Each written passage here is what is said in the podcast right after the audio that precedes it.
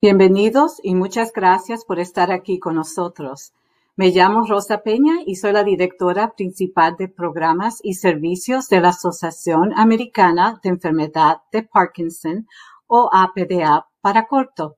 La APDA es la red más grande de todo el país y la APDA se dedica a ayudar a todas las personas afectadas por la enfermedad de Parkinson y sus familias y provee apoyo a más de un millón de personas viviendo en los Estados Unidos. Estoy encantada de darles la bienvenida a este programa de educación en español conversando sobre los tratamientos para la enfermedad de Parkinson, el cual está diseñado para personas con enfermedad de Parkinson, los cuidadores, miembros de la familia y profesional médico. Le damos las gracias a Neurocrine Biosciences por financiar este importante programa. Este programa va a dar una introducción a los síntomas, el diagnóstico y los tratamientos para la EP o la enfermedad de Parkinson y cómo mejorar la calidad de vida de cada persona con la EP. Hoy me acompañan el doctor Henry Paul Moore y el trabajador social George Domenico, el doctor Henry Paul Moore es profesor adjunto de neurología clínica del Departamento de Medicina Miller de la Universidad de Miami en Florida y el director médico del Centro de Información y Recursos de la APDA en el sur de la Florida. Y George Domenico es un trabajador social licenciado en el Departamento de Medicina Miller de la Universidad de Miami en Miami, Florida, y es también el coordinador de servicios del Centro de Información y Recursos de la APDA. Doctor Moore y el señor Domenico, muchas gracias por estar aquí con nosotros hoy. Vamos a empezar ahora con el doctor Moore.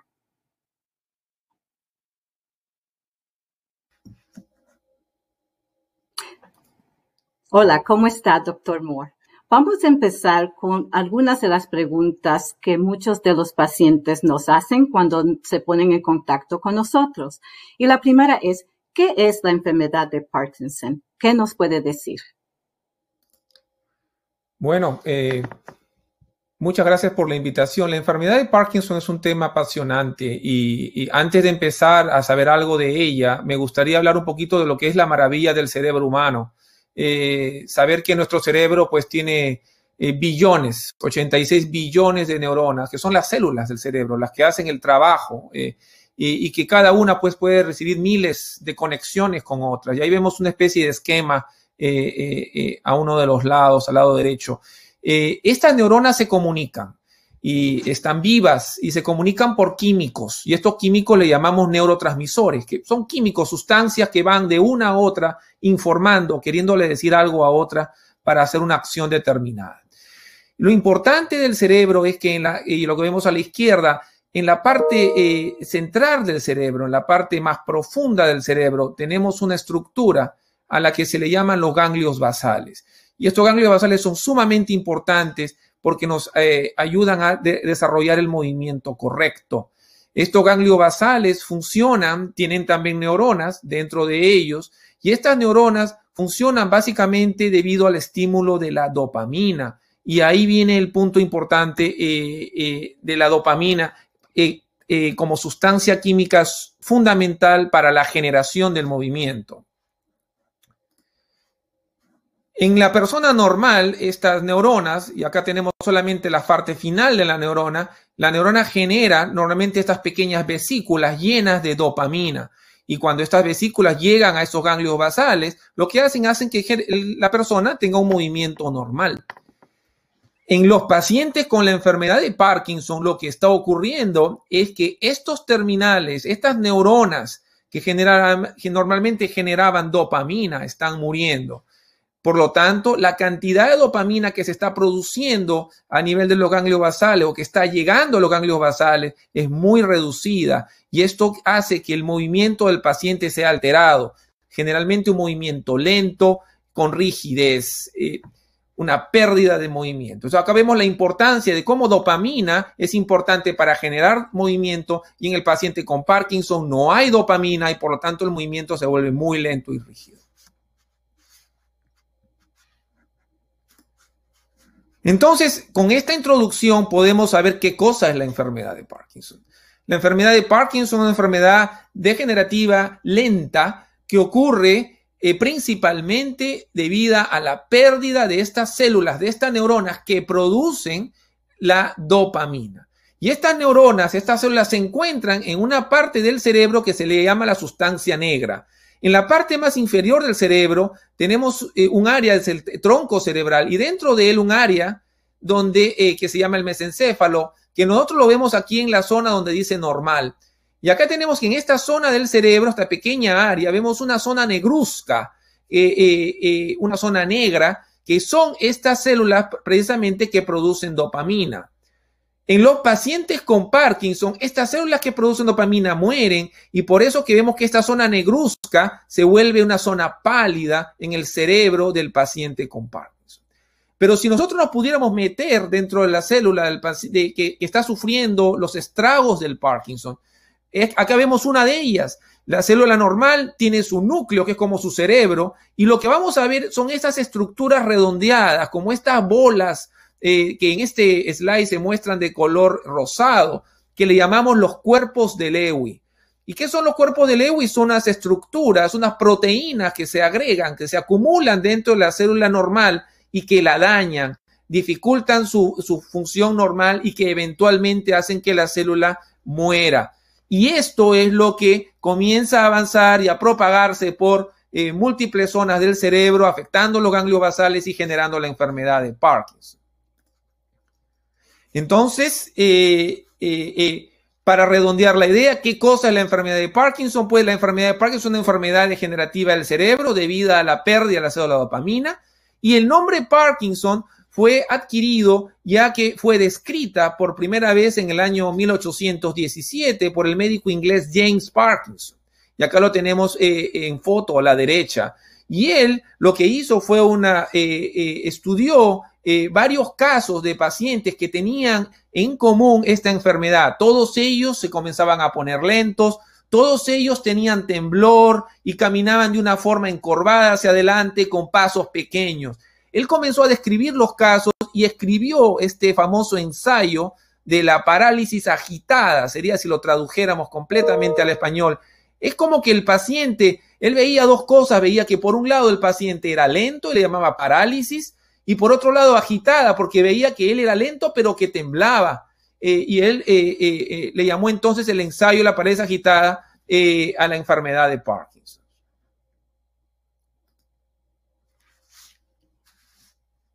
Doctor Moore, ¿y qué provoca la enfermedad de Parkinson? ¿Cuáles son algunas de las causas? Bueno, esa es una excelente pregunta y bueno, no del todo conocida. Eh, nosotros sabemos que existen múltiples factores que pueden inducir cambios que al final nos van a llevar a la enfermedad de, Parkinson. Por ejemplo, sabemos que hay factores genéticos. Eh, eh, sin embargo, hasta el día de hoy se sabe que solamente 5 o 10% de los pacientes con Parkinson tienen un gen que, sea, que es responsable de su enfermedad y la mayoría de pacientes tienen lo que le llamamos el Parkinson idiopático o sin una causa explicada. Eh, sabemos también que hay algunas toxinas, que toxinas del ambiente pueden eh, generar cambios en las neuronas y empezar esta enfermedad. Una de ellas son los pesticidas. Eh, pesticidas que se usan, por ejemplo, en la agricultura para matar plagas, etcétera, etcétera. Muchos de ellos, pacientes expuestos a ellos por muchos años, pueden a la larga desarrollar esta enfermedad. Hay otros factores desconocidos, factores endógenos, factores de la célula eh, misma del paciente.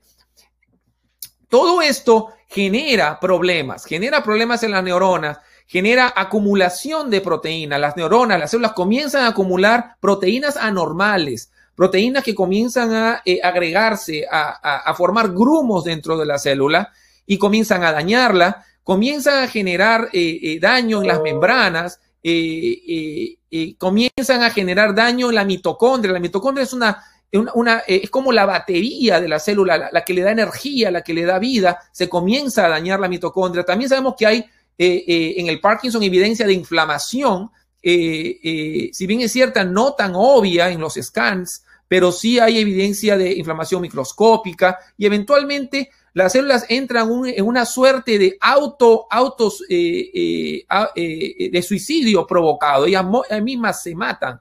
Y eso se le llama en, biología apoptosis. Las células deciden morir y, fallecen. Y todo esto, cuando el grupo de células que comienza a morir es un número importante, comienza a dar los síntomas de la enfermedad. La enfermedad o las células que mueren no se mueren en forma desordenada y mueren en eh, una, suerte de orden. Eh, eh, uno de los científicos, Brack, estudió esto y lo publicó en el año 2004 y fue en el momento revolucionario. se sabe, basado en los estudios que él hizo con cadáveres de pacientes con Parkinson, que esta acumulación de proteínas que forman los cuerpos de Lewy, de los que yo hablaba al comienzo, empieza en la parte baja del cerebro, le llamamos el tronco cerebral a esta zona, eh, considerando eh, esto como si fuera el tronco de un pequeño árbol, donde estas serían las hojas. Entonces, en la parte más baja empiezan esos cambios celulares y luego comienzan a ascender eh, lentamente a llegar a la parte media del tronco y la parte superior del tronco. Aquí es donde se encuentran las células que producen este químico llamado dopamina.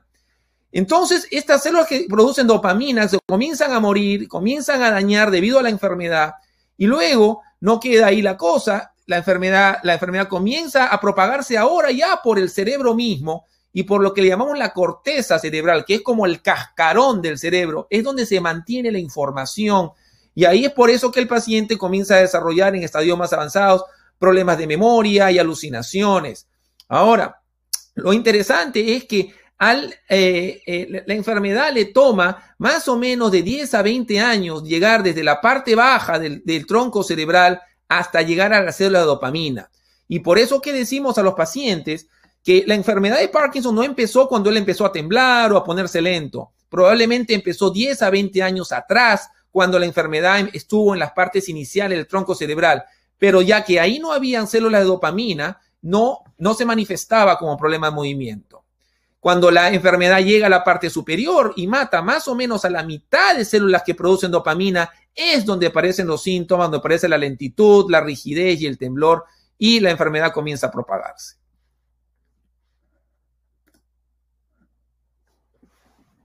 Todo eso es fascinante. ¿Y nos puede decir, eh, doctor Moore, cómo se diagnostica la enfermedad de Parkinson? ¿Hay un examen específico? ¿Nos puede decir un poco más sobre eso? Esa pregunta es muy interesante y nos lleva a tocar rápidamente los síntomas principales de la enfermedad. Y hay síntomas cardinales.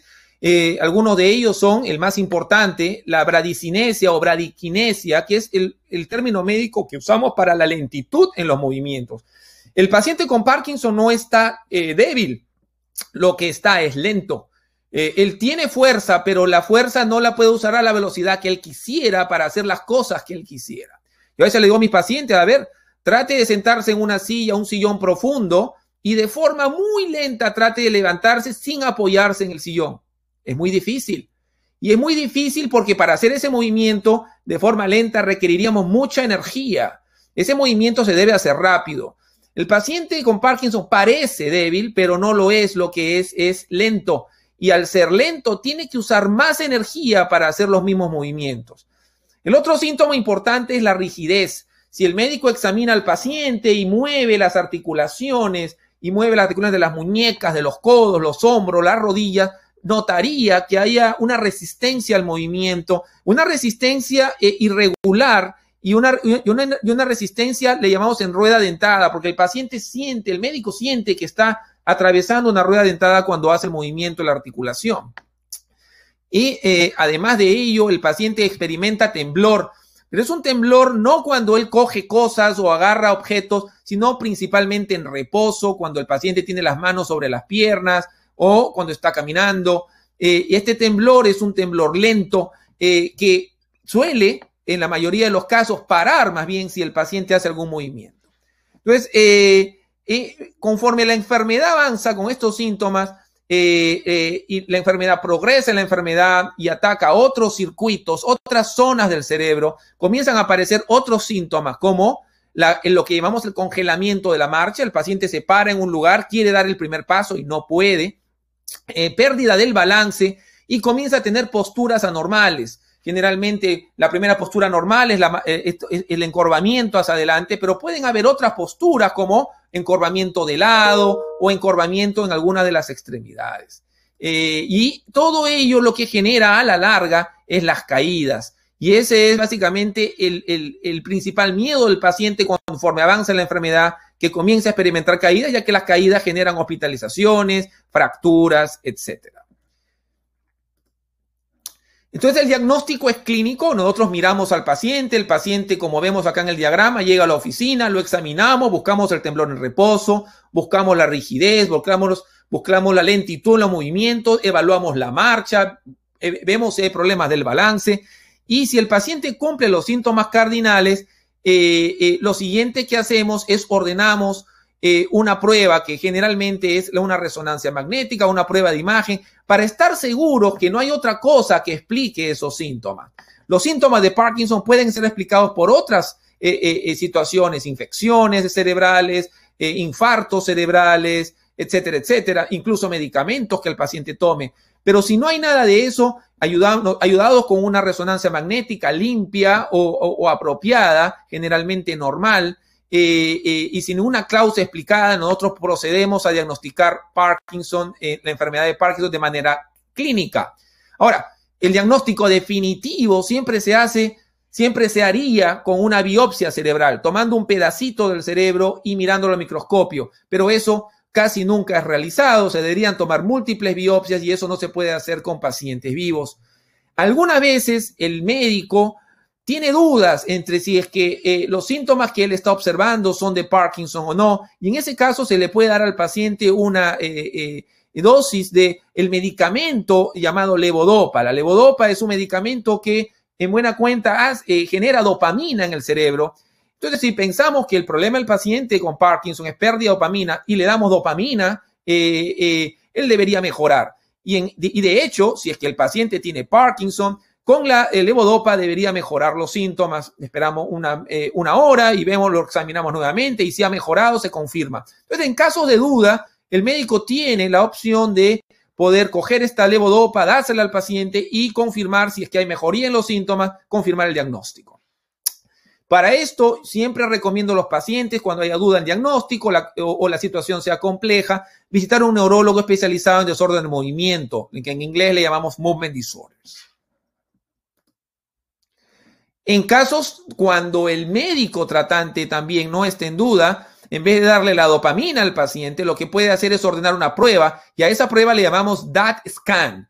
Eh, la que, lo que hace esta prueba es mira la célula de dopamina, mira las partes finales eh, de las células que producen dopamina, que le llamamos la parte del axón, la parte final de la célula productora de dopamina que llega al ganglio basal. Y normalmente, eh, si el paciente es normal, estos grupos de células que llegan acá las colas, digamos, de las células que producen dopamina, llegarían y formarían esta estructura en forma de coma a cada lado, lado derecho del cerebro, lado izquierdo. En el paciente con Parkinson, ya que estas células están muriendo, si miramos las colas, los finales, veríamos una significante reducción en esta estructura de coma. Entonces lo que llamamos es la coma se cambia por puntos o desaparecen. Y esto es una prueba eh, eh, eh, funcional que nos permite mirar a la dopamina, la célula de dopamina en el cerebro y confirmar si el paciente tiene Parkinson o no. Si hay duda y el DAT es anormal, se confirma el diagnóstico de Parkinson.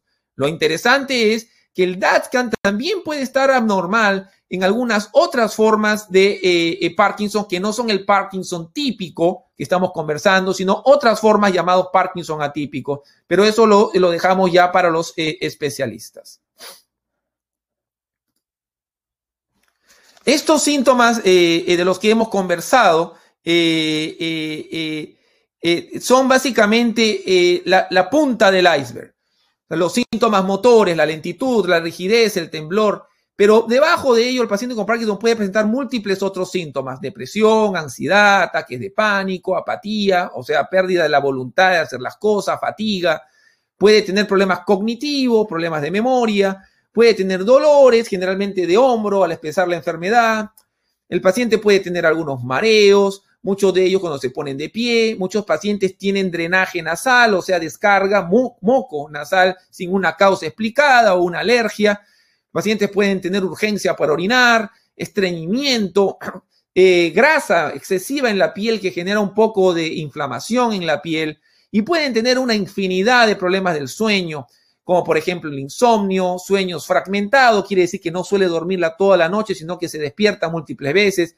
Y lo, interesante es, hay muchos de ellos, de estos pacientes, que tienen lo que le llamamos el, el desorden del sueño REM, que eso significa básicamente los pacientes tienen incapacidad para estar paralizados en la noche. Estos pacientes tienen sueños muy vívidos y muy violentos. Sueñan que están como en una película de acción, eh, que están perseguidos. Entonces comienzan a moverse en, respondiendo a esa película, respondiendo a lo que les está pasando. Y si hay alguien que los persigue, ellos van a saltar.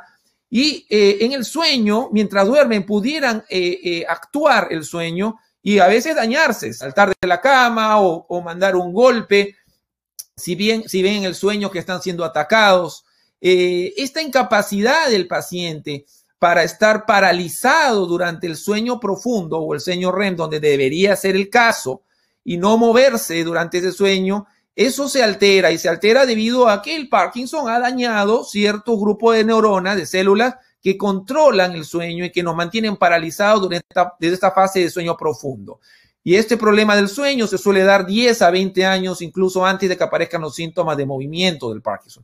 todo esto está ahí. Son síntomas que a veces el paciente no los pone juntos. Tengo pacientes que llegan con problema del sueño, estreñimiento y problema urinario, pero uno no le puede diagnosticar Parkinson si no hay síntomas de movimiento. Es cuando aparecen los síntomas de movimiento donde se hace el diagnóstico, pero generalmente ahí ya el diagnóstico es tarde. Generalmente el paciente empezó la enfermedad mucho tiempo atrás. ¿Y cómo progresa la enfermedad? Muchas personas cuando reciben el diagnóstico tienen temor de que van a dejar de caminar, que no van a poder funcionar, o sea, tienen mucho temor del futuro. ¿Puede decir cuál es el progreso de la enfermedad? Claro, la enfermedad avanza lentamente y lo primero que debemos explicar a los pacientes es que eh, cada paciente es completamente distinto a un paciente eh, eh, adicional o de la comunidad. Uno nunca debe compararse, es lo que le recomiendo a mis pacientes, con el paciente vecino. Aunque tenga la misma edad, aunque sea su familia y, aparentemente tenga genes parecidos, uno nunca debe compararse con nadie. La enfermedad es independiente en cada paciente. Si hay algún paciente que en 10 años ya tiene problemas para andar y caminar y usa andador, no quiere decir que si hay un paciente que tiene ocho años de enfermedad, bueno, en dos años ya usa andador. No es así. Eh, eh, hay que dejar claro de cada caso es independiente y yo tengo pacientes que tienen 15 años de enfermedad y no usan ningún andador y caminan muy bien. Eh, mientras hay otros que en tiempo más corto pueden llegar a usarlo. En general, la enfermedad es muy lenta, progresa con los años y diríamos que los problemas de la marcha, y del balance, que son los que asustan al paciente porque involucran un andador y pérdida de ciertas libertades, eh, eh, empezaría básicamente alrededor de los 10 años o incluso más. La enfermedad empieza generalmente con síntomas un solo lado del cuerpo, sea la derecha o el izquierdo. A esto le llamamos estadio 1. Luego la enfermedad progresa al otro lado del cerebro eh, y los síntomas se vuelven de los dos lados, derecho e izquierdo, y ahí se llama estadio 2. Luego, este estadio 2 es larguísimo, es casi la mayoría de la enfermedad del paciente. Y luego de 10 años o incluso más, el paciente comienza a tener problemas de la marcha, problemas del balance sobre todo, y comienza a tener caídas, eh, eh, eh, caídas cuando un paso para atrás, está en la cocina, da un paso para atrás y se cae, etcétera. Y cuando lo examinamos, vemos que hay alteraciones significantes del balance y le llamamos estadio 3. Pero el paciente no necesita ningún andador todavía a este estadio y eh, muchas veces con terapia física puede ir bastante bien. Cuando ya la marcha del paciente no es segura y el balance se sigue deteriorando y ya requiere un andador eh, eh, para o un soporte para caminar, si no la, la, marcha pudiera ser muy, muy infructuosa, le llamamos estadio 4. Estadio 4 cuando ya requiere un dispositivo de soporte debido a problemas del balance.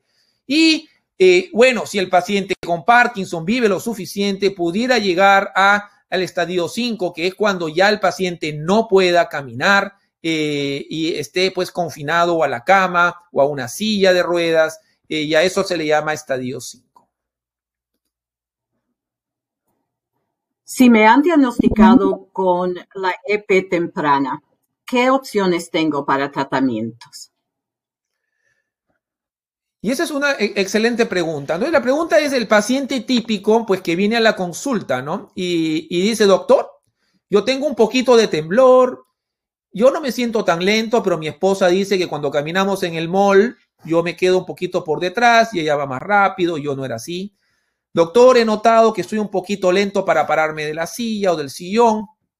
Y mi esposa también me dice que cuando camino no balanceo un brazo muy bien. Síntomas, lentitud, rigidez, poquito de temblor, pero el paciente está bastante bien, funcional, trabaja, no tiene ninguna pérdida de ninguna eh, eh, función importante de la vida diaria, eh, ni en casa ni en el trabajo. Entonces, ¿qué hacemos con el paciente? El paciente viene preocupado, llega a la consulta el médico eh, eh, lo examina y dice, bueno, usted tiene los síntomas de Parkinson, se hacen los estudios de imágenes, de la resonancia magnética, no hay ninguna otra explicación y se diagnostica enfermedad de Parkinson. ¿Qué hacemos con el paciente? Sería la pregunta. Él todavía es muy funcional. Entonces yo pongo este slide dando el tema de que el tratamiento es individual hay una opción que yo se las planteo a los pacientes, le digo, bueno, la opción uno es que si usted no tiene ninguna molestia con el poquito temblor que tiene y el poquito del problema que tiene con el brazo al caminar, bueno, podemos no darle ningún tratamiento y solamente observarlo. Y yo como neurólogo lo puedo observar y verlo en seis meses. ¿Por qué no tan seguido? Porque la enfermedad es una enfermedad muy lenta, no hay necesidad de verlo al mes. Pero eh, el paciente en la opción 2 me puede decir, doctor, y no hay nada que pueda enlentecer mi enfermedad. Eh, y la respuesta es no. No existe a la fecha un tratamiento que pueda enlentecer la enfermedad y, si lo hubiera, pues se lo daríamos. Eh, pero el paciente ahí puede participar en algunos ensayos clínicos y hay algunos ensayos clínicos en, donde se están probando medicamentos que pueden enlentecer el Parkinson y él pudiera participar. Y la otra opción es que el paciente me diga, no, doctor, yo ya este temblor lo, me, viene molestando mucho, me impide ciertas actividades, esta lentitud que tengo que caminar me molesta con mis amigos, ya no me puedo reunir, eh, yo juego golf, ya me está perjudicando. Eh, eh, y quisiera algo para los síntomas. Y cuando quiere algo para los síntomas, yo inmediatamente divido a esos algo, a esos tratamientos en lo que yo le pongo como armas blancas o armas fuertes, o sea, armas suaves y armas intensas. Las armas eh, eh, eh, más intensas, la arma, el arma más intensa es la carbidopa levodopa. ¿Por qué? Porque es un químico, la levodopa, que se va a transformar en dopamina pura en el cerebro del paciente. Es lo más potente, el medicamento más fuerte y más efectivo para el Parkinson, desarrollada en el año 67, en los 60. Sin embargo, si el paciente tiene síntomas leves, que yo pienso que va a, que no requiere todavía este, este, tratamiento tan potente, pudiera usar otro medicamento y ahí pongo una lista, amantadina, rasagilina, selegilina, un grupo de medicamentos llamados agonistas de la dopamina, que no son dopamina, sino que son químicos que hacen creer al cerebro que está recibiendo más dopamina, como la ropirinole, pramipexole, los parches, unos parches de rotigotina. Entonces, esas son las opciones en el tratamiento inicial. Ahora, si yo veo que es un paciente que llega y ya se está cayendo, que el, familiar, el, cuidador me dice, doctor, el paciente tiene ya problemas de balance, eh, eh, eh, ya si la necesidad implica un tratamiento más agresivo, yo sugeriría al paciente de inicio que tiene que tener tratamiento sintomático y es probable que le inicie de frente en carbidopa levodopa para darle mayor beneficio más rápido. En, referencia a los tratamientos para la tercera enfermedad, eh, ya dije que no hay ningún tratamiento. Y miren ustedes la lista, es para que vean que no es que los científicos en Parkinson no hacen nada, sino que eh, hay muchos de ellos que investigan demasiado y a lo largo de los años han investigado muchísimos químicos que no han funcionado. Químicos que pudieran, eh, que han funcionado en, estadios iniciales, en laboratorio, en animales, pero cuando se llevan a humanos, no enlentecen la enfermedad. Hay algunos en duda, eh, incluso el ejercicio, y hay algunos en investigación. Entonces, eh, importante solamente para el paciente para saber que se está trabajando y que ellos pueden participar en algunos tratamientos de investigación para lentecer la enfermedad. Algunos de ellos muy interesantes, como esto que le llamo yo inmunoterapia contra la sinucleína. ¿Se acuerdan que les conté que habían proteínas que se acumulaban en el cuerpo de Lewy? Bueno, esa proteína internamente se llama sinucleína y ahora estamos desarrollando sustancias que pueden bloquear esa sinucleína para que no se acumule y no avance la enfermedad de Parkinson. Eh, hay algunas otras terapias importantes, incluso terapia para ciertos tipos de Parkinson que se deben a ciertas eh, fallas en ciertos genes. Entonces, si sabemos que tenemos un gen asociado a la enfermedad de Parkinson, pudiéramos participar en ciertos estudios que están tratando de aliviar o lentecer la enfermedad en esos grupos poblacionales específicos. ¿Y en qué momento ah, debo tomar uh, carbidopa, levodopa? ¿Y es la levodopa tóxica? ¿Debo evitarla? Esas son algunas de las preguntas que muchos de los pacientes que están recién diagnosticados nos hacen. No quiero tomar medicamentos, pero no me siento bien. ¿Qué puedo hacer? Quizás la medicina me hace peor. O sea, ¿qué le, puede, qué le podemos decir? El principal consejo es, eh, eh, número uno, un buen médico, un médico que el médico confíe. Eh, el neurólogo general puede ser el primer punto de partida, pero si hay dudas acerca del diagnóstico o el, es un caso un poco más complejo, el paciente debería ser visto por un especialista en movimientos involuntarios. No hay que tenerle miedo a los medicamentos. Eh, como lo dije hace un momento, si los síntomas de Parkinson son muy leves, es probable que el médico empiece con medicamentos que no sean la levodopa, eh, que sean otros medicamentos que no son tan potentes, pero suficientes para, eh, para los síntomas del paciente. Pero si ya vemos que el paciente estuvo tomando medicamentos más suaves y ya no le funcionan, le funcionaron en un momento, o si vemos que los síntomas del paciente son severos, como problemas de balance, de la marcha, etcétera, nosotros eh, eh, eh, vamos a decidir y elegir la levodopa. ¿Qué cosa es la levodopa? La levodopa es como si fuera el ingrediente que el cerebro usa para generar dopamina. Acuérdense, dopamina es un químico que genera movimiento. las células se mueren, las que hacen esta, esta, esta, esta dopamina, y debido a la parte de dopamina, el paciente tiene poco movimiento y lentitud lo que hacemos aquí es le damos al paciente más ingrediente para que las células que todavía están vivas puedan generar más dopamina y compensar a las células que están muriendo. Pero el problema es que esta dopamina, esta levodopa, cuando la damos al paciente, eh, eh, tiene que ser dada por boca. Eh, la dopamina no se, no, se, no se puede dar por boca directamente, no se absorbe. yo no le puedo dar al paciente dopamina, le tengo que dar el ingrediente. El ingrediente entra por la boca del paciente, pasa por todo eh, eh, eh, el esófago, el estómago, llega al intestino y, se absorbe en las primeras porciones del intestino.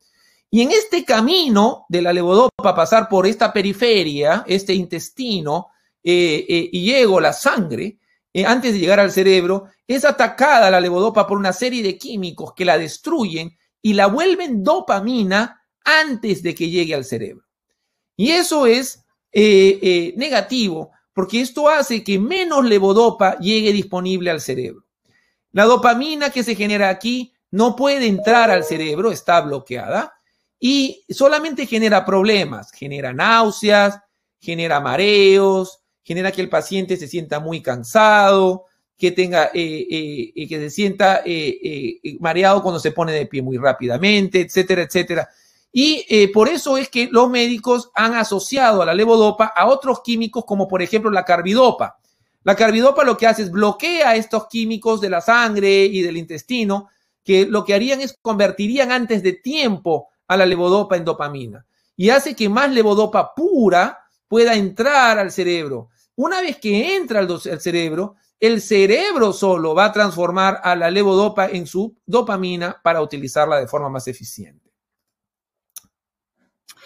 Y hay personas que ya tienen mucho tiempo tomando la carbidopa, levodopa y dicen ya eh, no tiene el mismo efecto, tengo más movimientos involuntarios.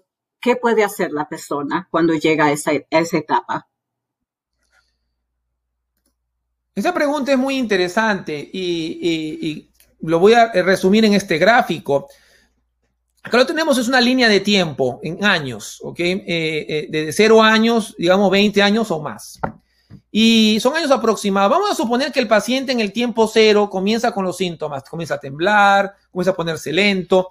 Entonces, bueno, eh, eh, llega el doctor, aquí en donde dice DX, y el doctor dice, bueno, usted tiene Parkinson. Pero al, comienzo el paciente dice, ese, doctor, ese temblor no me molesta y yo puedo esperar. Y esperamos seis meses, un año, y al año regresa el paciente y dice, doctor, ahora sí ya, estos síntomas son terribles, tengo muy lento, mucho temblor, necesito un tratamiento. Y le empezamos el tratamiento. Vamos a suponer que ya pasamos con el tratamiento de las armas más leves y ya el paciente requiere el carbidopa levodopa y se lo empezamos. Empezamos en el año 1. Al comienzo la carbidopa levodopa es magnífica y el paciente dice, doctor, yo me siento como nuevo, ya siento que otra vez me han llegado las energías, me muevo rápido, ya no tiemblo tanto, estoy mucho más eh, eh, ágil, mi marcha, mi caminar ha mejorado. Y a esto yo le llamo el periodo de la luna de miel. Todo es, todo es felicidad. Pero luego, como todo matrimonio, comienzan los problemas. Y comenzamos con la fase de complicaciones. Comienzan los problemas. Y con el matrimonio, con la levodopa. Y el paciente dice, bueno, doctor, ya la levodopa que yo la tomaba tres veces al día, porque se toma tres veces al día, siete, una, siete de la noche, y ahora de las 7 de la mañana no me dura hasta la hora, me dura hasta las 11. Y a las 11 comienzo otra vez con el temblor y comienzo otra vez con la lentitud. necesito ayuda y bueno, tengo que esperar hasta la 1 para tomar la siguiente pastilla. A eso eh, eh, eh, le llamamos en inglés el wearing off. Pero aparecen otros problemas. Y ahora el paciente dice, doctor, a veces cuando me tomo la pastilla, antes me demoraba en trabajar 10, 15 minutos, ahora pasa una hora y no me trabaja. Y después dice, doctor, y ahora me estaba trabajando bien, muy bien la pastilla a las 4 de la tarde, mi siguiente dosis es a las 7 y a las 5, ¡pum!, se fue el efecto de pronto. A todo esto le llamamos complicaciones motoras. El medicamento trabaja, pero ya no es lo mismo y comienza a tener fallas. Y a esto le llamamos fluctuaciones motoras. Pero el paciente también dice, doctor, y cuando me trabaja el medicamento, comienzo a tener yo movimientos involuntarios. Y los notan, lo nota mi familia, me preguntan si algo me pasa y si me duele, y se preocupan por mí. Y a eso le llamo yo disquinesias.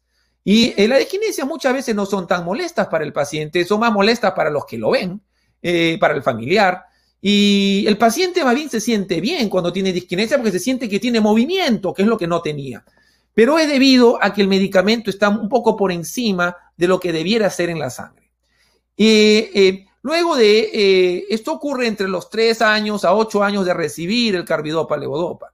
Luego de ello, después de los 8 años, comienzan a aparecer ya síntomas más resistentes, síntomas que ya no mejoran con las pastillas. Doctor, tengo problema de balance, me congelo en la marcha, quiero caminar y no me sale el paso, tengo que dar dos, tres intentos y hasta que pueda caminar.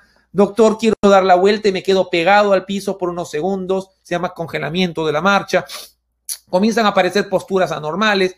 Y luego ya de los 15 años de enfermedad comienza el paciente a quejarse más de problemas cognitivos que empezaron de antes, pero que ya ahora se vuelven más intensos, problemas de memoria y alucinaciones, ideas como delusiones. Doctor, mi, mi esposo dice que, que, yo le estoy sacando la vuelta y, y, no es cierto. El paciente comienza a tener esas ideas de, de, de, de que la esposa lo engaña o que el vecino quiere hacerle daño y comienza la parte psiquiátrica del Parkinson. Y eso se da después de los 15 años en adelante.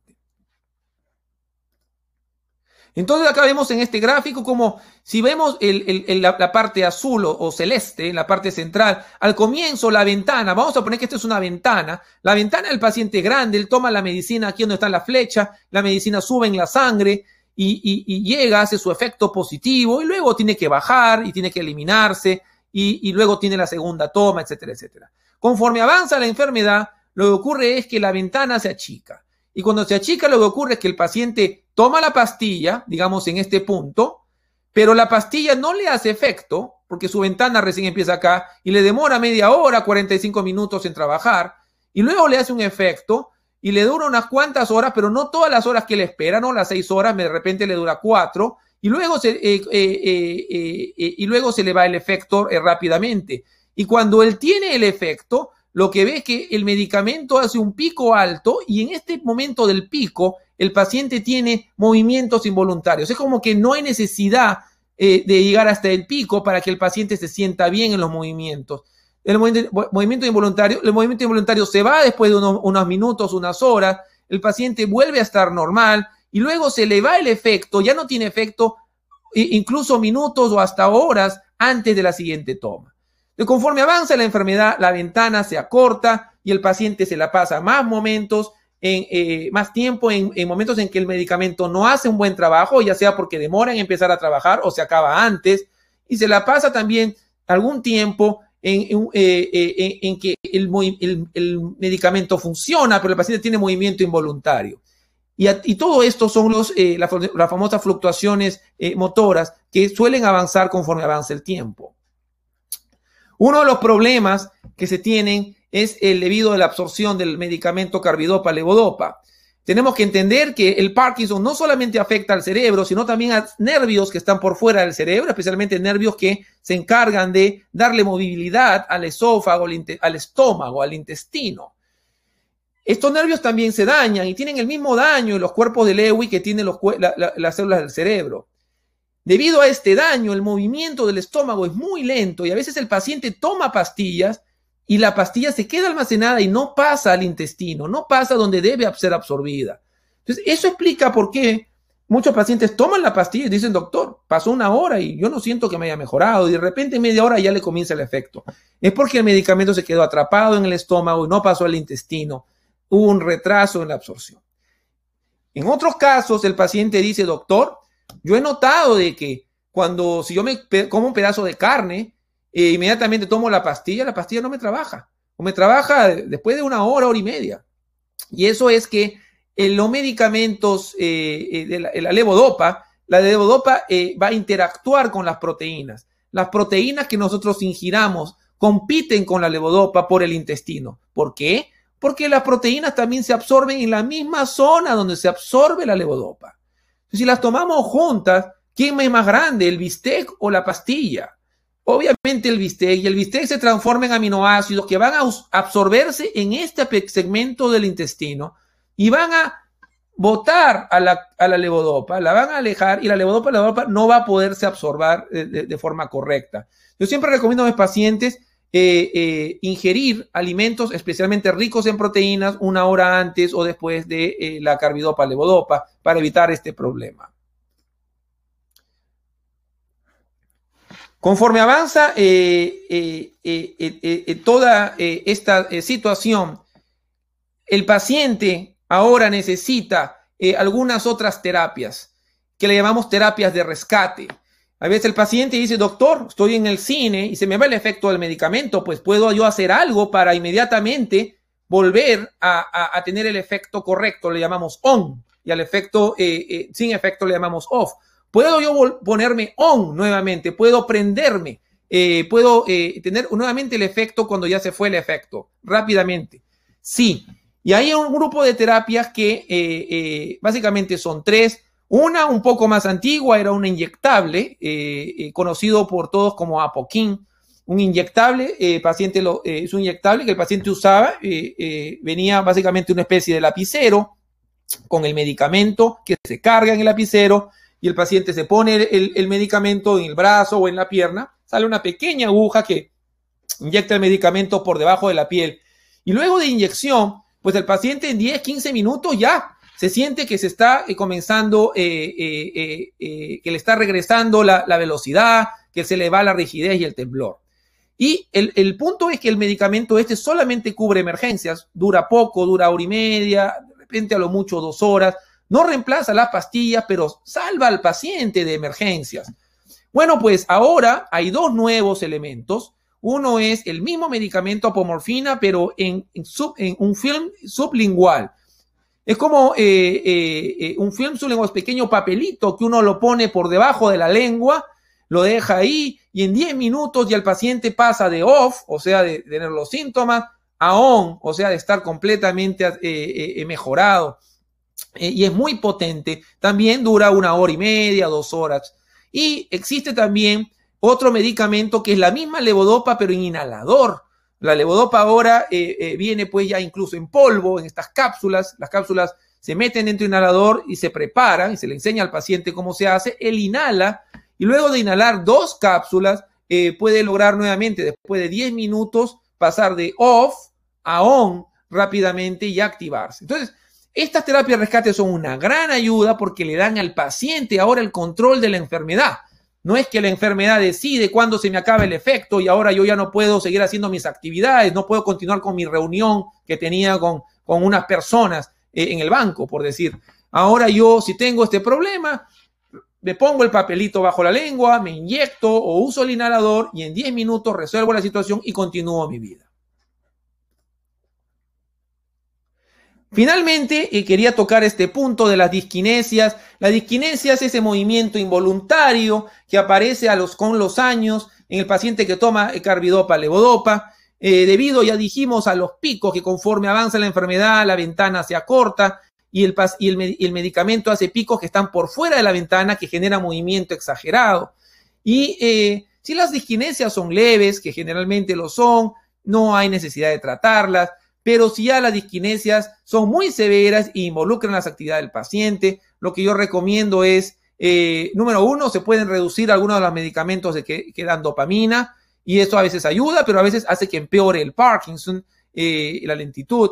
Para eso hay otros medicamentos que le llamamos antidisquinesia y el, más antiguo es la mantadina. Eh, es un medicamento que fue inventado como antiviral que luego se descubrió que pudiera ayudar a estos pacientes quitándole los movimientos involuntarios. Más recientemente, la mantadina ha sido retomada por uh, un laboratorio y se ha eh, eh, vuelto a mantadina eh, de liberación prolongada, llamada Gocobri, de forma comercial, que es bastante buena, se da en la noche, actúa al día siguiente y mantiene un nivel alto en la sangre durante todo el día para que el paciente no tenga las tan fastidiosas disquinesias. Si ya nada de esto funciona, entonces se puede usar la estimulación cerebral profunda de la que hablaremos un poquito más adelante. ¿Y qué sucede si la carbidopa, levodopa ya no puede controlar las disquinesias y las fluctuaciones? ¿Podemos hablar de qué otras opciones tiene la persona? Esa es una excelente pregunta porque el paciente mismo se preocupa y dice, doctor, bueno, ¿Y hasta cuándo me va a durar esta carbidopa levodopa? Bueno, ya tengo fluctuaciones, tengo disquinesias. ¿Hay tratamiento para ellos? Sí, y hay muchos tratamientos eh, eh, eh, que podemos usar para ellos, para controlar, para alargar los medicamentos, para que la carbidopa levodopa dure más y le cubra mejor el día. Y hay medicamentos, como ya bien lo mencioné, contra las disquinesias del paciente que se pueden utilizar y evitar estos movimientos involuntarios que a veces son muy implacenteros. Pero ¿qué pasa si ya nada de esto funciona y a pesar de todo el esfuerzo del médico, el paciente continúa teniendo estos problemas, el medicamento no dura lo suficiente y el, el paciente tiene mucha disquinesia? Podemos usar dos terapias avanzadas. Una de ellas son un grupo eh, que le llamamos las bombas de infusión de medicamentos. Estas bombas de infusión de medicamentos, eh, las vamos a ver en el siguiente slide, eh, son básicamente una administración continua del medicamento durante muchas horas del día eh, de, forma tal que el medicamento no fluctúe en la sangre y no haga este sub y baja que vimos en el gráfico, sino que sea continuo durante el día y que haga que el paciente no tenga momentos en que se sienta off o que se sienta eh, fluctuando entre off y on. Y además de ello, eh, la otra opción sería la cirugía cerebral, del cual hablaremos también, llamada la, la estimulación cerebral profunda. Aquí tenemos eh, eh, una de ellas que es las, bombas eh, de infusión. una de ellas que tenemos en el mercado en Estados Unidos se llama Duopa. acá está el aparato. Básicamente, el aparato tiene los controles en la parte superior y en la parte inferior una zona donde se pone, llamamos un cassette, donde va a ir la levodopa líquida, en este caso, y esta levodopa líquida va a ir administrada por un tubito que va conectado al intestino del paciente. Este tubito es colocado de forma previa, primero se coloca el tubo, es un simple procedimiento, como se coloca un, tubo de alimentación, se coloca el tubo y lo hace generalmente un especialista en, eh, el estómago o eh, eh, coloca el tubo de forma apropiada que entra por el estómago y va hasta la primera porción del, del intestino donde se absorbe la levodopa y luego, eh, en una segunda sesión, eh, eh, al paciente se le trae la bomba y se le explica cómo funciona. Y esta bomba de infusión tiene controles muy simples para aprender en la mañana. El paciente se levanta, conecta la bomba al tubito, aprieta el botón, la bomba comienza a funcionar y entrega la levodopa. El paciente se siente bien inmediatamente. Y luego en la noche, antes de acostarse, él desconecta la bomba y se va a dormir no se usa la bomba durante la noche. Si es necesario dar algún medicamento dopamina, se puede dar una dopamina de acción prolongada en la noche. Eh, eh, luego han aparecido otras bombas, eh, estas se usan mucho más en otros países. en Europa todavía no está en Estados Unidos, son más pequeñas. Esta bomba tiene la ventaja de que el tubito va conectado con una pequeña aguja solamente a la piel. No entra el tubo al intestino ni al estómago. Entonces requiere menos procedimientos y menos complejidad, pero no la tenemos por el momento en Estados Unidos. ¿Y en qué consiste la estimulación cerebral profunda? Porque sé que hay personas que escuchan esas palabras y quizás um, tienen ansiedad, lo que, lo que quiere decir. Muy bien, la estimulación eh, eh, eh, cerebral profunda es uno de los tratamientos quirúrgicos de la enfermedad de Parkinson. cuando tenemos la enfermedad de Parkinson, eh, bueno, eh, muchos años atrás, muchos científicos, y entre ellos cirujanos, comenzaron a notar de que dañando, dañando ciertas partes del cerebro, podríamos controlar la enfermedad de Parkinson. Entonces, se hacían lo que llamamos las tomías. Tomías son daños selectivos ciertas áreas del cerebro. Se usaban eh, eh, eh, pequeños tubos que se insertaban, que, se calentaban y que destruían ciertas áreas del cerebro y a veces también se hacían tratamientos quirúrgicos con cortes especiales, etc. Y claro, esto, esto producía un daño irreversible en el cerebro. Cualquier cosa que yo quemara ahí se iba a quedar quemada, el cerebro no se regenera. y esto cambió cuando llegó eh, la estimulación cerebral profunda, que es una forma reversible de eh, generar eh, una, no lesión, sino una alteración en el tejido cerebral. Entonces, uno de los otros tratamientos que recién se está investigando en, en, el tratamiento de Parkinson sería la subtalamotomía, no talamotomía, sino la subtalamotomía, que sería, ¿cómo se llama? Eh, usando un, ultrasonido. Eh, ondas de sonido eh, que entran al cerebro y que el sonido es orientado de forma tal que coalesca en un solo punto en el cerebro y estas ondas de sonido, el impacto de las ondas de sonido en un solo punto generarían una lesión térmica, una pequeña quemadura en el cerebro, en esta zona llamada el subtálamo, el núcleo del subtálamo y eso generaría mejoría a los pacientes. Esto todavía está en mucha investigación. Lo que tenemos disponible ahora es la estimulación cerebral profunda. Entonces, ¿en qué consiste? Ha sido aprobada por la, la, Administración de Drogas y, eh, y, Alimentos de Estados Unidos en el año 2002 para el tratamiento de la enfermedad de Parkinson. O sea, es algo ya eh, que tiene casi 20 años eh, en Estados Unidos. En esta cirugía lo que se hace es se inserta en el cerebro del paciente un eh, electrodo. El electrodo es un cable que va hasta una zona profunda, ¿recuerdan? Los ganglios basales. Eh, eh, y, al, ir a esta zona de los ganglios basales se localiza ahí. Y luego este cable va a salir del cerebro, va por debajo de la piel del cráneo, por atrás de la oreja, por el cuello, por debajo de la piel, no se nota, y llega hasta esta batería que está en el pecho, algo similar a un marcapaso, sin ser exactamente un marcapaso. Esta, eh, esta estructura, que le llamamos un generador de pulsos, que tiene la batería también, lo que hace es genera estímulos eléctricos que viajan por el cable, llegan al cerebro del paciente. Y esos estímulos, sin destruir el cerebro, a diferencia de los otros ejemplos, lo que hacen es bloquean cierta zona del cerebro eh, eh, eh, que, y restablecen paz en la electricidad cerebral. El cerebro es un órgano eléctrico y requiere paz y armonía para que esas corrientes eléctricas funcionen y el paciente esté bien. Cuando hay Parkinson, debido a la muerte de las células de dopamina y a la pérdida del químico dopamina, esa, esa, esa, esa estabilidad eléctrica se pierde y hay un caos eléctrico que es restablecido por la introducción de estos cables y esta estimulación cerebral. Entonces, eh, eh, este, esta estimulación cerebral profunda no cura el Parkinson, no la alentece, pero mejora y, si teníamos eh, tiempo off, momentos en los cuales los medicamentos no nos trabajan, puede mejorar el tiempo off. Y los estudios ha reducido por lo menos cuatro horas el tiempo off, mejorar el tiempo on, o sea, el tiempo donde nos trabajan los medicamentos bien, e incluso podemos reducir los medicamentos hasta una mitad.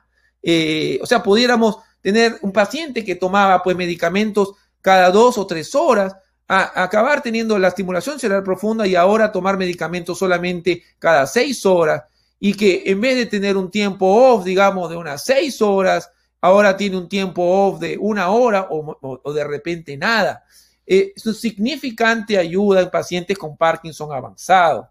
Ahora, no todos los pacientes son candidatos y los que son más candidatos no son los que tienen síntomas muy leves, ni tampoco los tan avanzados que tienen problemas de balance, sino los intermedios, aquellos en los cuales ya toman carbidopa, levodopa, pero que ella ya está teniendo problemas, complicaciones.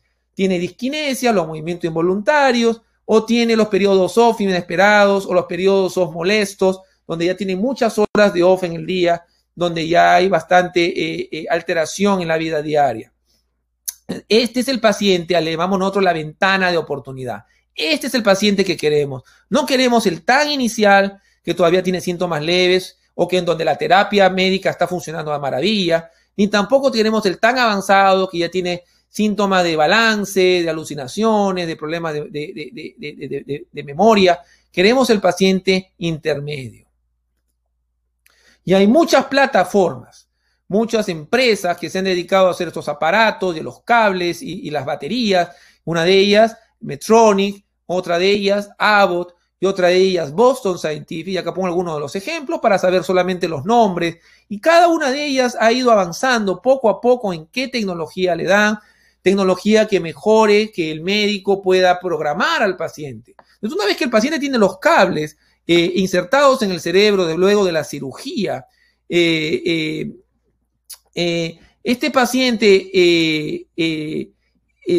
Luego va al médico para hacer lo que llamamos la programación cerebral.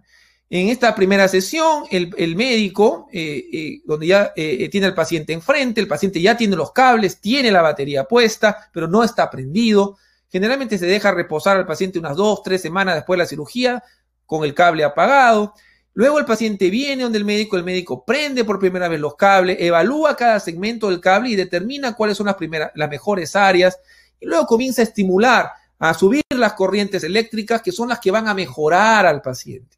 Y esto es un proceso que dura meses, eh, eh, pero que luego de él el paciente pues se siente infinitamente agradecido porque gracias a él logra tener un tiempo on en la mayoría del día, se le va el off, se le van las disquinesias o mejoran las disquinesias e incluso puede bajar las medicinas.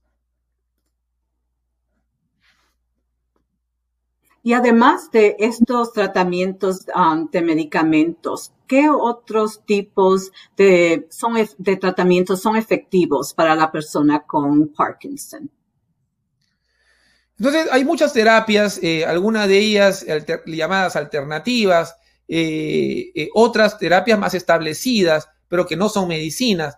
Entonces, tenemos el, en terapia alternativa se, se ha hablado mucho del cannabis, eh, que eh, está eh, básicamente presente en lo que es la marihuana. La marihuana tiene pues múltiples químicos, más de 400 químicos, y algunos de ellos que se usan mucho son la, lo que le llaman el CBD, el aceite de CBD, eh, aceite de cannabis y el THC. Estas terapias aún se, se, administran, algunos pacientes míos incluso las usan, pero todavía no están bien estudiadas en pacientes con Parkinson y yo no las recomiendo por el momento porque no hay estudios de ellas que muestren mejoría en pacientes con Parkinson, a, pesar de que en teoría pudieran tener algún beneficio. Otras terapias, el yoga, eh, eh, por ejemplo, eh, la música, el ejercicio, la danza, son algunas terapias que se han explorado en la enfermedad de Parkinson y que las usan muchos de los pacientes con bastante éxito. el glutatión, lo van a escuchar algunos pacientes, todavía está en investigación. Eh, sobre todo siendo investigado eh, para ver si puede enlentecer el Parkinson, eh, no es un tratamiento que vaya a mejorar los síntomas. Y muy recientemente el boxeo, hay un programa que tenemos aquí, se llama Rock Steady Boxing, que es un, un, programa de boxeo, donde el paciente, la idea no es golpear al oponente, sino es simplemente boxear contra una bolsa de arena para eh, desarrollar movimientos más amplios. Entonces, esto tiene que ser acompañado de un entrenador que le diga al paciente cómo se hace el movimiento, movimiento amplio de piernas, de brazos, para mejorar no solamente la fuerza del paciente, sino la amplitud del movimiento, la, rapidez del movimiento y la marcha y el balance. Es muy recomendable, yo se la recomiendo mucho a mis pacientes. Eh, lo que hacen ellos es van a la website, a la página web, eh, ponen rocksteadyboxing.com y, ahí pueden eh, ver qué lugares en el área los tienen y pueden acceder a ellos. Y bueno, tenemos eh, la terapia, el ejercicio. El ejercicio ha sido eh, estudiado y está siendo estudiado todavía en Parkinson. Y la clave del ejercicio es que independientemente del ejercicio, yo recomiendo el aeróbico, lo importante es que el ejercicio sea intenso y que sea continuo. Y algunos estudios hechos demuestran que por lo menos ejercicio de cinco días a la semana y por lo menos de media hora por día, eh, eh, eh, que sea un ejercicio que sea intenso y de forma aeróbica, puede ser importante para mejorar los síntomas, de sentir mejor al paciente y de repente enlentecer la enfermedad. Para pacientes que son un poquito más avanzados, se pueden usar terapias, terapia física para mejorar la, el, movilidad del paciente y el balance, eh, terapia ocupacional para mejorar eh, la capacidad del paciente de hacer sus actividades. Los terapistas ocupacionales también nos pueden evaluar si, a, ver si el paciente puede manejar o no. A veces el, médico tiene duda debido a la enfermedad y la progresión de la enfermedad si el paciente puede manejar y eh, algunos terapistas ocupacionales nos hacen una evaluación especializada con vehículo para ver si el paciente puede manejar o no. Y luego están los terapistas de lenguaje y de eglusión que evalúan no solamente el habla del paciente, que normalmente es un habla un poco baja, de volumen bajo, o a veces un poco apresurada, y mejoran el habla del paciente con este programa que se llama LSBT eh, Loud, L-O-U-D, en donde le enseñan al paciente a proyectar la voz. Eh, sino que también estos terapistas de lenguaje y de ilusión pueden evaluar el tragar cuando el paciente tiene problemas del tragar en estadio un poquito más avanzado de la enfermedad. Y finalmente, no olvidar que hay algunos dispositivos que de acuerdo al estadio de la enfermedad pueden usarse como bastones, andadores y sillas de ruedas, ya sean mecánicas o eléctricas, y esto obviamente va a estar eh, a cargo del médico tratante.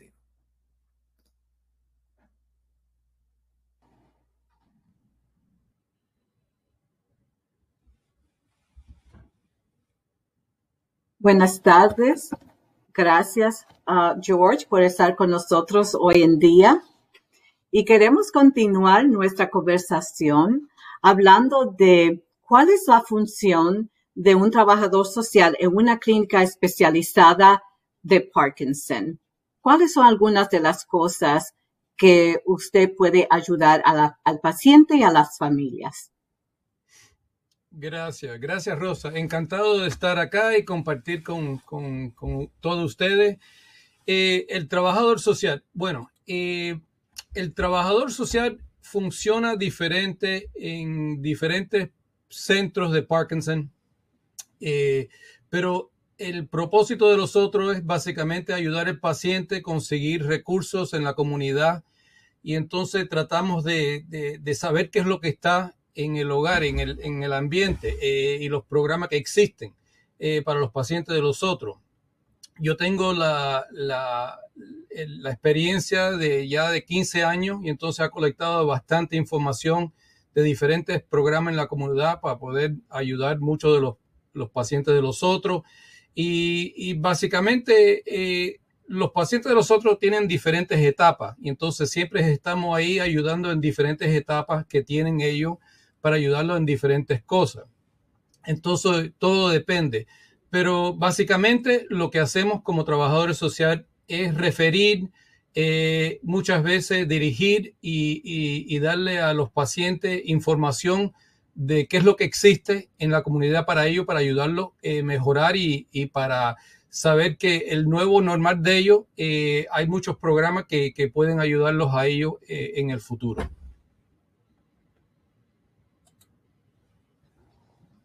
¿Y qué significa el bienestar de una persona? ¿Por qué es importante? ¿Nos puede decir un poco más sobre eso? Claro. Entonces, eh, aquí ven un diagrama de, del bienestar. Dr. Moore eh, como muchos neurólogos, son fantásticos en ayudar a eh, los pacientes a eh, manejar los síntomas que tiene de Parkinson, quizás los temblores, las discanillas, la, la, lentitud que tienen. Y muchas veces las pastillas ayudan bastante. Pero el bienestar de un paciente para los otros, los trabajadores sociales, no es solamente el medicamento que le dan eh, aquí en el centro, pero también saber el hogar, qué son otras cosas en, la vida del paciente para mejorarlos, eh, eh, para mejorar la calidad de vida.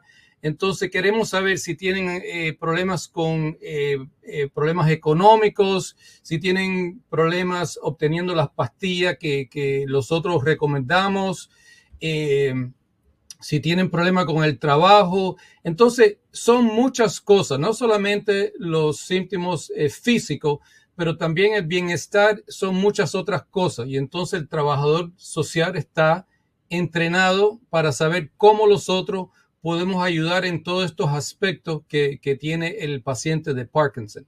Entonces miramos no solamente los temblores y todo, pero básicamente eh, la vida eh, como holística. Entonces tenemos que ver todo eh, en conjunto, las cosas que están pasando y qué necesita el paciente para mejorar, para el bienestar.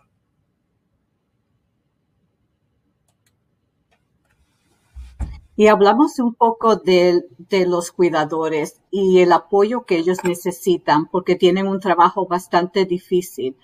¿Qué podemos decirle para los cuidadores que ellos también tengan la ayuda y el apoyo que necesitan. Pues sí, eh, Rosa, mira, eh, nosotros siempre, cuando viene un paciente acompañado a la clínica de los otros, siempre le preguntamos también al cuidador, ¿cómo, cómo está usted? ¿Cómo, ¿Cómo, le va a ti? No podemos ignorar los otros, eh, los terapistas y los neurólogos del cuidador, porque eso es muy importante para el bienestar, claro, del paciente. Y entonces, claro, como sabemos, el Parkinson afecta a toda la familia. Yo me recuerdo que mi mamá, que sufría de Alzheimer's, afectó todo. Eh, los nietos, los primos, todo en la familia estaba afectado por la, por la demencia que sufrió mi, mi mamá. Y entonces eso lo sabemos que el Parkinson también afecta todo en la familia de un paciente de los otros y más de todo los cambios cognitivos y de conducta. Eh, eso afecta muchísimo las relaciones que tienen los pacientes de los otros y entonces también tenemos que estar de acuerdo de eso y cómo los otros eh, como terapistas podemos ayudar al paciente. No queremos el paciente que tenga eso que se llama burnout, que básicamente mucho estrés, ya el, el, el, el cuidador ya se cansa mucho, ya no puede y entonces llega al final. Entonces no queremos que llegue a ese punto. Entonces nosotros tenemos que tratar de también enfocar no solamente en el paciente, pero también en el cuidador. Entonces, ¿qué es lo que necesita saber el cuidador? Eh, bueno, eh, el cuidador necesita tiempo para ello. Yo sé que muchas veces uno recomienda eso y es difícil para los cuidadores eh, obtener ese tiempo para ello, para hacer cosas para ellos mismos, porque ellos tienen que, estar ahí al tanto, ayudando y todo lo demás para el paciente. Pero uno tiene que tratar de buscar y, y quizá con la ayuda de un trabajador social, buscar ayuda de otros lugares, quizás programas en la comunidad, quizás en la misma familia. Muchas veces preguntamos, y bueno, ¿tiene hijos, hijas, familias? Sí, pero ellos tienen sus propios problemas, tienen ellos hijos, ellos tienen eh, otras cosas que hacer y no, no pueden ayudar. Pero bueno, muchos de ellos tampoco preguntan, entonces no quieren molestar, que también es una cosa cultural de, los latinos. Eh, pero también nosotros tenemos que tratar de ayudar a, los cuidadores, buscar tiempo para ellos mismos para que no lleguen a ese punto de que nosotros llamamos burnout. Eh, eh, y también si es necesario y si vemos que las cosas se están poniendo más difícil y más complicada, eh, entonces muchas veces podemos recomendar a un psicólogo o un trabajador social para que haga terapia familiar con los pacientes y los cuidadores. Vamos a hablar un poco de los recursos que están disponibles para ayudar a las familias y a los pacientes. Sí, eh, Rosa, entonces mira, eh, aquí en el sur de la Florida, y me imagino que es diferente en diferentes partes de los Estados Unidos, eh, pero hay un programa que se llama Respite. Eh, se puede decir, se puede traducir en español como respiro. Son programas eh, que existen para los cuidadores si ellos necesitan, por ejemplo, eh, ir a una cita médica para ellos mismos o tienen una operación que tienen que hacer, un tratamiento y no pueden estar ahí cuidando al paciente o tienen que ir a un a un viaje y, no tienen a nadie con quien se quede el, paciente, hay unos programas que ayudan temporalmente eh, por dos semanas, tres semanas, puede ser en la casa del paciente o puede ser eh, en, un, en, un, centro como un nursing facility en donde lo pueden supervisar y, y, ayudar durante el tiempo que el cuidador tome tiempo para ellos mismos para que, para que ellos resuelvan los problemas de ellos. Y, aquí en el sur de la Florida hay un programa que se llama Easter Seals, que ellos reciben fondos eh, que, ayudan eh, a estas personas a tener ese respiro y, esa ayuda temporalmente eh, durante un tiempo para que ellos resuelvan los problemas de ellos. claro, en diferentes partes de los Estados Unidos puede ser que no sea Easter Seals, puede ser que sea otro programa, pero un trabajador social en, en, la área de uno puede dirigirle a, a, los programas estos. También aquí en, esta, en este slide que tengo eh, hay un lugar que uno puede eh, eh, buscar en el web para un lugar cerca de uno, para buscar un programa cerca de uno para este tipo de programa de respiro. También una de las cosas que quería hablar es que nosotros recibimos pacientes en la clínica de los otros y no sabemos el mundo del paciente, no sabemos qué es lo que está pasando fuera de la clínica. Eh, por ejemplo, muchas veces yo recibo llamadas eh, que, bueno, el paciente está tomando muchas medicinas, se le olvida tomar la medicina a la hora apropiada o quizá no está tomando la medicina, se le olvida tomar la medicina porque tiene un régimen muy grande y muchas medicinas, no organiza. Eh, también quizá hay peligros dentro del hogar del paciente eh, porque tiene alfombra o tiene muchas cosas que se puede caer uno. Entonces nosotros en sí como trabajadores sociales no sabemos qué es lo que está pasando afuera de la clínica, qué es el mundo de ese paciente y cómo está manejando eh, eh, su vida. Y entonces si está tomando las medicinas como está supuesto tomar, que es muy importante, eh, como sabe todo el mundo, que el paciente de Parkinson tiene que tomarse sus medicinas todos los días al mismo tiempo. Y, y, la, y, la, correcta dosis de la medicina. También escuchamos que hay pacientes que están tomando demasiado medicina o muy poca de la medicina. Y también todo eso va a afectar el tratamiento que, que da Dr. Moore como cualquier otro neurólogo. Y también eh, lo peor para un paciente de Parkinson es que se caiga y que llegue al hospital. Y entonces nosotros también tenemos que tratar de enfocar en esas prevenciones para que los pacientes no se caigan dentro de la casa, y que tengan una casa segura. Y entonces en esas cosas los trabajadores sociales eh, quizás en, en ciertas cosas pueden ayudar a estos pacientes. Y sabemos que durante la pandemia de COVID-19, el virus que nos afecta a todos, pero principalmente a las personas con Parkinson que, está, que ya tienen dificultades en diferentes partes de su vida, ¿qué podemos decirles y cómo le podemos ayudar en este tiempo tan complicado para ellos? Porque es importante mantenerse uh, conectado a la comunidad y a los servicios de la comunidad.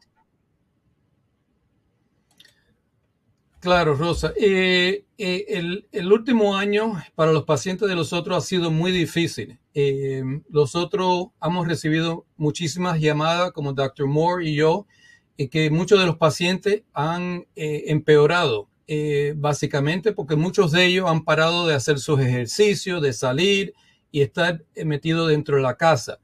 Ya que las cosas, bueno, eh, hasta este punto todavía, pero en el futuro esperamos que las cosas van a mejorar y también las personas actualmente tienen la oportunidad de salir de la casa eh, y hacer cosas. Entonces nosotros lo que estamos recomendando y promoviendo es que el paciente, para nosotros, la casa es el enemigo del, paciente de los otros. Eh, porque la persona que se encierra en la casa y todo lo que hace es sentarse en el sofá mirando el televisor, oyendo al Internet y pasando muchos eh, días, horas, lo que sea, en la casa metido, eh, eso no es eh, beneficioso y saludable para el paciente de Parkinson. Y entonces nosotros siempre estamos tratando de, de comunicarle al paciente que tienen que salir de la casa, tienen que ser activos, tienen que hacer, como el Dr. Moore dijo, de hacer ejercicio, de otras cosas, si quizá por la noche ir a una caminata, a caminar alrededor de la cuadra, lo que sea, pero recuérdense que la casa es el enemigo del paciente. Eh, entonces uno tiene que salirse de la casa y tratar de hacer algún tipo de actividad y conectarse con la comunidad. Y entonces, como ven aquí en este slide, eh, si pueden eh, participar en actividades, hay muchas actividades para pacientes de Parkinson. Eh, y también si pueden mantenerse conectados con la iglesia, si pertenece a una iglesia, una religión, a los servicios, si pueden participar en diferentes cosas, siempre es recomendado. para los otros, el paciente que es activo y se mantiene conectado con la comunidad, es el paciente que nosotros sabemos que va a ser mejor que la persona que no y se queda dentro de la casa. Esos son los que se, los, nosotros los preocupamos, los que se mantienen dentro de la casa y no salen y, no quieren salir, no quieren contestar el teléfono, no quieren hacer nada y también eso eh, causa, perdóname, eh, causa eh, estreses para los cuidadores y las relaciones de uno. Cuando uno ya no quiere hacer nada y tiene esa apatía y entonces, eh, para los otros también eso es una cosa muy importante, saber si ellos no quieren hacer nada y están eh, básicamente metidos dentro de la casa y, no son activos. Y como, como saben mucho, eh, hay, hay, grupos, hay grupos de apoyo. Nosotros aquí en la Universidad de Miami tenemos un grupo de apoyo de, como habló el Dr. Moore, de, de la cirugía de estimulación cerebral. Nosotros tenemos un grupo cada tres meses que uno si está interesado en este tipo de, de procedimiento eh, puede participar en este grupo, que, que, existen personas que ya se han hecho la operación, también con un neurólogo que puede eh, eh, responder a preguntas que tengan personas sobre la cirugía. Y entonces es un grupo fantástico que participan muchísimas personas porque es un tema bien popular y, también mucho interés en este tipo de grupo. Y claro, Rosa, como tú sabes, nosotros vamos a empezar un grupo pronto, ojalá, eh, para las personas, eh, los cuidadores de pacientes de Parkinson. Y entonces esperamos que durante el próximo mes o, el, siguiente vamos a tener un grupo una vez al mes para los cuidadores de Parkinson.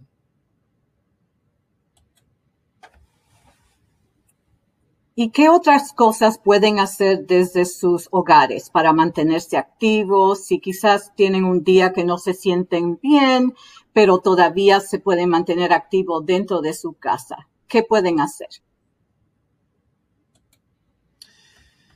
Bueno, eh, como Dr. Eh, Moore dijo en su presentación, eh, hay muchos grupos de apoyo ahora en Zoom.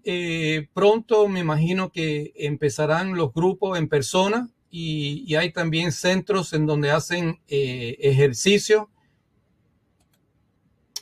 entonces, en términos de ejercicio, como Dr. Moore dijo, que, han hecho muchos estudios que han encontrado el tremendo beneficio de ejercicio y, básicamente cualquier tipo de ejercicio que le guste a uno, si como dijo Dr. Moore, si fuera yoga, baile, eh, eh, música, eh, rocksteady, lo que sea, eh, es muy importante. Y entonces nosotros siempre, siempre estamos promoviendo que la persona participe en algún tipo de ejercicio, porque también esto va a ser un tremendo beneficio para ellos en la progresión de, Parkinson.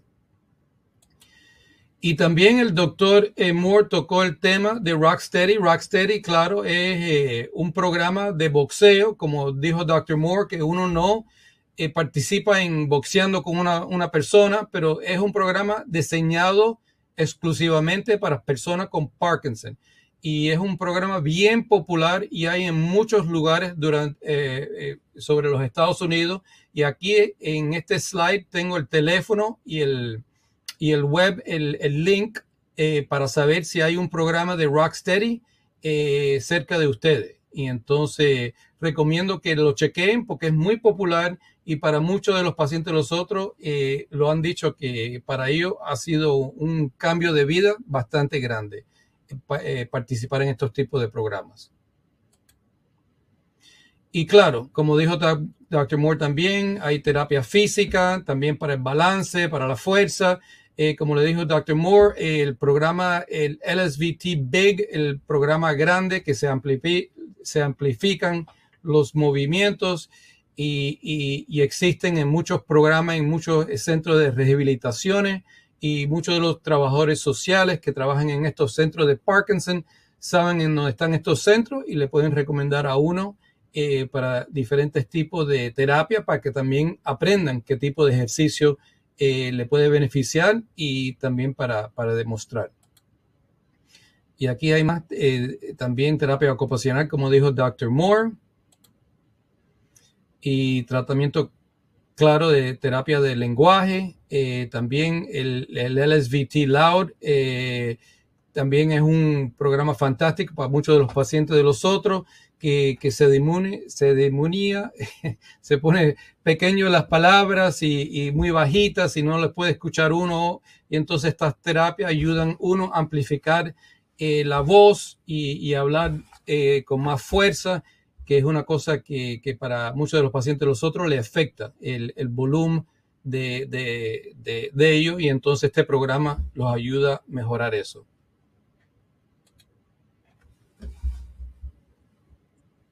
Para aquellas personas que tienen dificultad de encontrar recursos, um, ¿qué le podemos decir? Pues Rosa, mira, eh, aquí en la Florida, claro, yo trabajo en Miami, eh, en Miami, aquí en el sur de la Florida, y también trabajamos con diferentes condados cerca de los otros. Y entonces alrededor de los otros hay como tres o cuatro condados. Y entonces aquí puede ver que aquí en el condado de Miami hay una organización que se llama la Alianza de, Edad, the Alliance for Aging. Pero bueno, en el condado de, puede ser de Broward County, va a ser otra, otra agencia que se llama Area Agency on Aging. Entonces depende en dónde es que tú vivas y en qué parte de los Estados Unidos, va a haber un programa cerca de ti en tu condado pero no sé cómo se va a llamar, pero va a ser parecido a los que tenemos aquí en el sur de la Florida. Y entonces están fundados ellos por el estado que viva uno y, programas federales también. Entonces uno puede contactar estos programas y le pueden decir qué servicios existen. Uno de los servicios que siempre los llaman a los otros es para que alguien vaya a la casa y ayude a uno, eh, porque ya, ya se le hace difícil eh, hacer limpiezas o necesita ayuda con diferentes cosas eh, durante el día y necesitan ayuda dentro de la casa. Entonces estos programas, si uno califica, puede quizá ayudar para esos tipos de servicios o otros tipos de servicios. Entonces, eh, claro, siempre recomiendo que se contacten con un trabajador social en un centro de Parkinson eh, en, tu, en tu local eh, o el APDA. También pueden llamar para ver a dónde puede llamar uno para conseguir ayuda. Y como todos los condados, aquí además que es un ejemplo, es un ejemplo de, mira, aquí en Miami hay un servicio de transportación, porque claro, ¿cómo uno puede ir a, sus citas o programas si no tiene transporte y no puede manejar? Entonces aquí en el condado de Miami hay un programa que se llama STS, eh, Special Transportation Services, pero en otro condado norte de los otros, en Broward County, se puede llamar TOPS, que es otro programa. Eh, más para el norte, en Palm Beach, es Palm Transit y en el oeste de aquí de la Florida es otro programa. Entonces, como tú puedes ver, todos los condados tienen sus diferentes programas, diferentes nombres. Entonces, eh, claro, siempre es importante comunicarse con un trabajador social que sepa eh, qué son los requisitos y qué es lo que se tiene que hacer para uno conseguir diferentes eh, programas en, en tu área. Y um, ¿Cuáles son algunos de los programas que ofrece la APDA, la Asociación Americana de Enfermedad de Parkinson? ¿No puede decir algunos? Sí, entonces Rosa, nosotros somos muy orgullosos de trabajar con ustedes, el APDA, porque tienen muchos programas. Ahora en, enero del próximo año va a haber un simposio bien grande aquí en el, en el sur de la Florida, en Boca Ratón que, van a tener diferentes eh, eh, personas que van a hablar sobre el Parkinson y diferentes cosas muy importantes. Y entonces somos muy orgullosos de participar también en este programa. Tenemos algunos de los, eh, algunos de los neurólogos de los otros que van a participar en este evento. también ustedes tienen unas caminatas fantásticas. Van a tener una ahora el próximo mes en octubre. Van a tener una en Boca Ratón y me imagino que van a tener diferentes eh, ciudades que van a tener este tipo de, caminata que se llama ah, Optimism Walk, que uno puede salir, caminar, eh, participar con otros pacientes de Parkinson, disfrutar el día.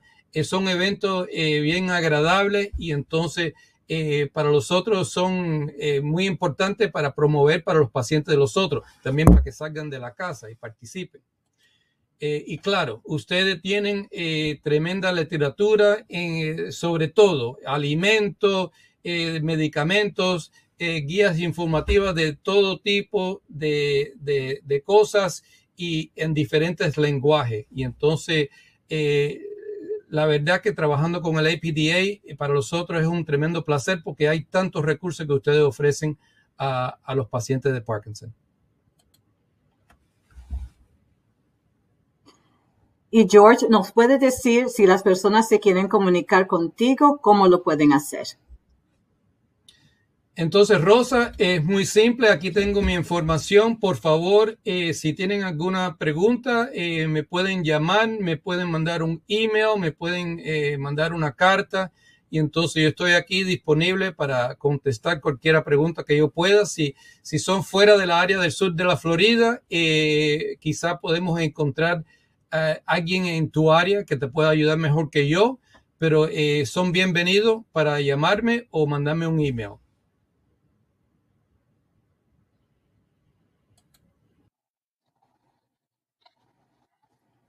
Y muchas gracias al doctor Moore y a Jorge, a George por toda su información hoy en día que esperamos que esa información le ayude a tomar decisiones para aprender más sobre la enfermedad de Parkinson, los tratamientos, dónde encontrar apoyo para que pueda vivir su vida al máximo. Y le quería um, recordar que la APDA ofrece mucha información sobre tratamientos, ejercicios, programas uh, virtuales en su computadora, en su tableta, en su teléfono, que pueden participar gratuitamente. Y también tenemos un libreto para enseñar a los niños, sea que un abuelo, un papá, o una mamá o un tío tenga la enfermedad de Parkinson, cómo explicarle a ellos por qué la enfermedad y cómo es la enfermedad. Así que todo esto se le puede ofrecer a usted gratuitamente, se le puede enviar a su hogar o también pueden descargarla de nuestra página web que es apdaparkinson.org. También nos pueden llamar al número 1-800-223 2732 y le podemos hablar en español y le podemos ayudar con lo que usted necesite. Otra, otra, algo más importante de recordar la APDA tiene una aplicación que se llama el diario de síntomas de la APDA que le ayuda a seguir sus uh, síntomas y medicamentos y tiene un recordatorio que usted puede para recordar cómo tomar su medicamento y tomarlo a tiempo. Y está disponible en español en la tienda para teléfonos iPhone y para Android. También extendimos los servicios que ofrecemos en nuestro canal de podcast de iTunes. Así que si usted no quiere ver el video, solamente quiere escuchar nuestros programas en español, pueden también añadirse a nuestro canal y continuamente pueden recibir uh, nuevos programas, información y recursos. Así que para concluir nuestro programa de hoy, me gustaría recordarles que la APDA está aquí para ayudarles en todo momento. Nos pueden llamar al 1-800-223-2732 o pueden visitarnos en nuestra página web. Muchas gracias y que pasen una buena tarde.